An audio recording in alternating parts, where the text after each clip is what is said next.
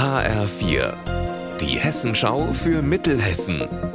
Hier ist das Studio Gießen. Hallo, ich bin Alina Schaller. Morgen früh bringt die Freiwillige Feuerwehr Marburg zwei Feuerwehrautos in die Ukraine. Infos gibt es jetzt von meiner Kollegin Anna Spieß. Ein Mitarbeiter der Marburger Feuerwehr stammt aus der Region Mykolaiv und hat berichtet, dass die Feuerwehr dort durch Bombenangriffe zerstört wurde.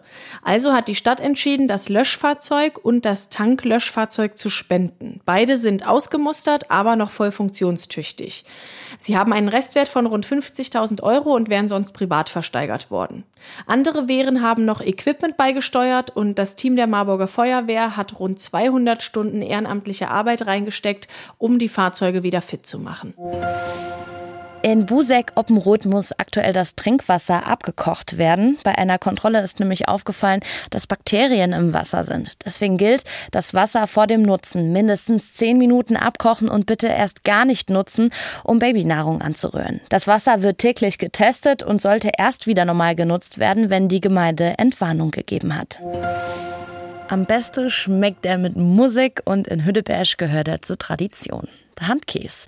Die kulinarische Spezialität wird hier morgen Abend gefeiert mit dem ersten Hüttenberger Handkäse-Festival. Die Einnahmen gehen an den TV Hüttenberg und werden zum Teil an die Tour der Hoffnung gespendet. Reinhard Schagitz hatte die Idee für das Festival und hat meinem Kollegen dazu gesagt. Wir haben uns Gedanken gemacht, wie wir unserem Verein auch ein bisschen helfen können und dann kam jemand auf die Idee, wir könnten doch mal so eine Kochshow machen. Und dann haben wir gesagt, wir machen das mit Handkäse, weil Hüttenberg ist ja das Handkäsdorf, zumindest in Hessen. Jedem eigentlich nur zu empfehlen, für all die, die es nicht probiert haben, macht das einmal Butterbrot und diesen Käse drauf und ihr werdet das jeden zweiten Tag wieder essen. Unser Wetter in Mittelhessen.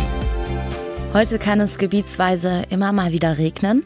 Dazu haben wir in Stadt Allendorf 16 Grad und in Niedermörlen da sind es um die 17 Grad. Am Abend und in der Nacht bleibt der Himmel dann bewölkt. So geht es auch morgen weiter und am Sonntag, da wird es dann sonnig. Der 1. Mai am Montag bleibt dann aber wieder bedeckt. Ihr Wetter und alles, was bei Ihnen passiert, zuverlässig in der Hessenschau für Ihre Region und auf hessenschau.de.